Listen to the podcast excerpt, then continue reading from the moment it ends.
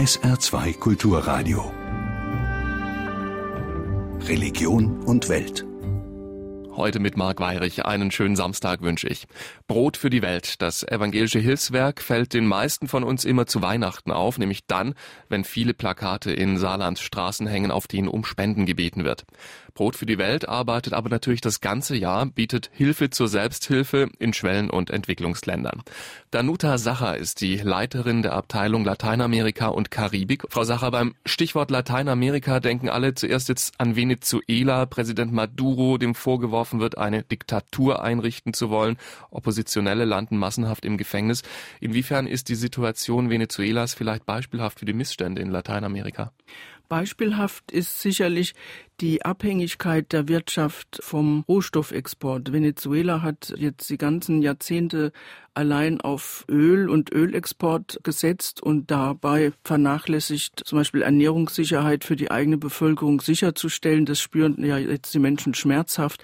Und diese Abhängigkeit vom Rohstoffexport sehen wir eigentlich fast in allen lateinamerikanischen Ländern. Argentinien mit riesenhaften Anbauflächen für Soja, dasselbe in Paraguay Paraguay, in Brasilien Ausdehnung von äh, Viehzucht. Das heißt, es ist ein Modell, was tatsächlich große Risiken für die Bevölkerung birgt. Sind es Entwicklungsländer oder Schwellenländer in Lateinamerika? Es ist immer für mich schwierig, da die Grenze zu ziehen. Wir haben mit Brasilien eines der ökonomisch starken Schwellenländer weltweit.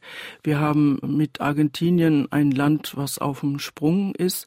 Und äh, Chile gehört ohne Zweifel auch zu den Schwellenländern. Aber wir müssen ansonsten weiter von Entwicklungsländern sprechen. Äh, Bolivien, Peru äh, haben zwar interessante wirtschaftliche Sprünge gemacht, aber das für eine kleine Gruppe privilegierter in den Städten und wir haben in all diesen Ländern nebeneinander wachsende Städte und verarmende ländliche Regionen, wo immer noch die Mehrheit der Bevölkerung lebt. Lateinamerika können ja viele von uns in Europa nicht so richtig einordnen. Es ist nicht so das Armenhaus der Welt, als welches Afrika beispielsweise gilt. Wir wissen auf der anderen Seite, Sie haben es schon angedeutet, von Drogenbanden, von extremem Reichtum einer Minderheit. Wir wissen aber eben auch von Hunger. Warum gelingt es nicht dort, diesen Wohlstand, den es ja gibt, gerecht zu verteilen? Es gibt viele Anstrengungen dafür und wir haben einfach seit der Kolonialzeit eine Fortsetzung einer unglaublich ungerechten Landverteilung. Land ist in Lateinamerika die wichtigste Grundlage für Wohlstandsentwicklung. Nach Aussagen der Vereinten Nationen ist in Lateinamerika die Landverteilung sozusagen die ungerechteste, die wir weltweit haben. Das heißt, wir haben viele Millionen von Kleinbauernfamilien, die sich auf kleinsten Parzellen durchschlagen müssen. Und wir haben natürlich auch Widerstand gegen eine solche Situation, die aber leider immer noch mit starker Repression beantwortet wird. In Mexiko haben wir über 30.000 Verschwundene. Das heißt Menschen, die entweder von der organisierten Kriminalität oder auch von staatlichen Akteuren zum Verschwinden gebracht wurden, weil sie im Weg stehen, sei es, dass Gemeindeland gebraucht wird für einen neuen Staudamm, sei es, dass Gemeindeland gebraucht wird für neue Bergbauvorhaben. Das das heißt, der Widerstand der Menschen wird immer wieder mit sehr brutalen Mitteln auch unterdrückt. Lateinamerika, dazu werden 20 Länder gezählt. Ich bin dieses Jahr in Peru gewesen. Ich habe mich oft gewundert, in Lima prummt die Industrie, in den Anden herrscht teilweise Analphabetismus, Armut und Unaufgeklärtheit. Das Thema Zugang zu Bildung scheint mir auch ein großes Problem zu sein. Absolut. Das ist eben das Problem, dass durch die Privatisierungsschübe der letzten Jahrzehnte einfach der gesamte öffentliche Sektor vernachlässigt wurde. Das bezieht sich auf Bildung, das bezieht sich sich auf Gesundheit.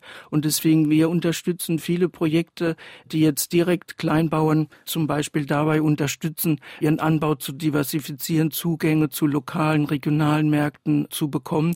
Aber wir unterstützen auch, dass sie sich gegenüber ihrer Regierung zusammenschließen und sich dafür einsetzen können, dass qualitätsvolle Bildung auf dem ländlichen Raum eingerichtet wird und dass auch Zugang zu gesundheitlichen Einrichtungen besteht. Ist es überhaupt realistisch, dass sich die Bevölkerung zusammentut gegen die die Regierung. Wir sehen ja gerade, was in Venezuela passiert mit Oppositionellen. Ja, ich würde auch nicht sagen, das Volk tut sich zusammen gegen die Regierung, sondern sie kämpfen für eine gute Regierung. Und Venezuela ist da sicher eine sehr zugespitzte, polarisierte Situation. Deswegen ist bei unseren Förderprogrammen in den Ländern auch ein anderer wichtiger Aspekt, mit den Menschen dran zu arbeiten, gewaltvermeidende äh, Strategien zu entwickeln. Sprechen wir über die Arbeit eines Hilfswerks wie Brot für die Welt. Gerade nach meiner Peru-Erfahrung stelle ich mir vor, dass es wirklich schwierig ist, da auch den richtigen Weg zu finden, Entwicklungshilfe zu leisten. Die andine Bevölkerung wirkte auf mich als Außenstehenden eher nicht unglücklich. Aus dem dritten Rock der traditionellen Kleidung haben die Frauen teilweise Smartphone gezogen, was schon so ein bisschen lustig äh, ausgesehen hat. Wie entscheiden Sie, wo und wann Entwicklungshilfe nötig wird? Wir haben eine Analyse der Situation eines Landes. Wir tauschen uns aus mit Fachleuten vor Ort. Sie haben die bunte indigene Präsenz erwähnt in Peru, sehen wir auch in Bolivien oder in Guatemala. Natürlich äh, gibt es dort Menschen, denen es gut geht, aber die Mehrheit der indigenen Bevölkerung gehört wirklich zu den Ärmsten der Armen. Neueste Statistiken belegen auch, dass in der Regel indigene Bevölkerungsgruppen keinen Zugang zu Bildung haben, zu Gesundheit und auch regelmäßig kontinentweit zu den Ärmsten gehören. Und das ist unser Anspruch. Wir möchten die ärmsten Bevölkerungsgruppen erreichen und das tun wir über ortskundige, kulturkundige Fachorganisationen. Großes Thema im Zusammenhang mit Entwicklungsarbeit ist auch immer die Transparenz der Spendenverwendung. Wie kann ich als Spender sicher gehen, dass mein Geld wirklich in sinnvolle Projekte fließt und nicht in Shampoos bei einem Charity-Event? Sie können sich äh, bei uns informieren auf unserer Homepage, in unseren Jahresberichten. Sie können sich direkt an unsere Öffentlichkeitsarbeit wenden. Wir selbst legen jährlich Rechenschaft ab über das, äh, wohin die Spendengelder fließen. Und jedes Projekt muss einen halbjährlichen Fortschrittsbericht vorlegen, einen Finanzbericht vorlegen, der vom lokalen Wirtschaftsprüfer geprüft wird. Wenn unsere Partner nicht finanziell transparent wären, dann würden sie sich auch sehr angreifbar machen in ihrem eigenen Land. Die Arbeit von Brot für die Welt angesichts der politischen und gesellschaftlichen Gegebenheiten in Lateinamerika. Dankeschön, Danuta Sacha, für Ihren Besuch. Sehr gern aus Lateinamerika auf die britischen Inseln. Galt Großbritannien bislang als sicherer Hafen für Juden in Europa, ist nun eine traurige Tendenz festzustellen. Jüdische Einrichtungen registrieren dort immer mehr antisemitische Übergriffe, nicht nur in sozialen Netzwerken, sondern auch im Alltag. Das dokumentiert etwa die jüngste Statistik des Community Security Trust. Das ist ein Verein, dessen Anliegen die Sicherheit der Juden in Großbritannien ist. Für SA2 berichtet Stefanie Pieper. 767 antisemitische Vorfälle in Großbritannien hat der jüdische Community Security Trust im ersten Halbjahr registriert und der Polizei gemeldet. So viele wie noch nie, seit der CST seine Statistik vor mehr als 30 Jahren begonnen hat und fast ein Drittel mehr als im gleichen Zeitraum des vergangenen Jahres. Ein erschreckender Trend, sagt der Vizechef des Vereins Mark Gardner. In gewissem Sinne sind diese Zahlen keine Überraschung für uns, denn wir hören im Büro jeden Tag, jede Woche, wie sich Juden an uns wenden und schildern, welche Übergriffe sie erlebt haben. Aber wenn ich diese Zahlen mit denen vor fünf oder zehn Jahren vergleiche, dann ist es schon schockierend. Die meisten Vorfälle sind antisemitische Bedrohungen oder Beschimpfungen auf der Straße und zunehmend in sozialen Netzwerken, wo die Hemmschwelle besonders niedrig ist. Hinzu kommen Beschädigungen und Schmierereien etwa an Synagogen oder Grabsteinen. Aber auch 80 körperliche Übergriffe hat der CSD zwischen Januar und Juni dokumentiert. All diese erfassten Fälle sind jedoch nur die Spitze des Eisbergs. So I hope if we do our work properly wenn wir unsere Arbeit richtig machen, dann werden hoffentlich immer weniger Juden bereit sein, Antisemitismus einfach hinzunehmen und immer mehr Opfer melden, was ihnen passiert ist. Auch das trägt natürlich dazu bei, dass die Zahlen steigen, aber der starke Anstieg ist nicht allein dadurch zu erklären. Der Community Security Trust ist ein Verein, der staatliche Zuschüsse erhält und der seine Daten mit der britischen Polizei austauscht. Mit Hilfe geschulter Freiwilliger kümmert er sich etwa um die Sicherheit jüdischer Einrichtungen und Veranstaltungen. Zwischen 250.000 und 300.000 Juden leben in Großbritannien. Dass sie tatsächlich häufiger Antisemitismus erfahren als früher, davon geht auch Professor David Feldman aus, der Direktor des Instituts für Antisemitismusstudien an der Birkbeck University of London. Es gibt aber keinen Nachweis dafür, dass die britische Gesellschaft als Ganzes heute stärker negative Einstellungen gegenüber Juden hat als früher. Wenn wir allerdings Juden in Großbritannien selbst zu ihren Ängsten befragen, dann sagt grob die eine Hälfte, der Antisemitismus habe stark zugenommen und die andere Hälfte, der Antisemitismus habe leicht zugenommen. Die Täter, sofern sie ausfindig gemacht werden, haben oft rechtsextreme Einstellungen. Einstellungen, manchmal aber auch einen linksextremen oder muslimischen Hintergrund. Gideon Falter von der Kampagne gegen Antisemitismus wirft sowohl der Polizei als auch dem Crown Prosecution Service vor, zu wenig zu wissen über diese besondere Form des Hassverbrechens und deshalb zu wenig dagegen zu tun. Die Staatsanwaltschaften bemühen sich zu selten, Antisemiten zur Rechenschaft zu ziehen. Wenn aber nur sehr wenige Fälle strafrechtlich verfolgt werden, dann kann man Antisemiten kaum davor abschrecken, solche Taten zu begehen.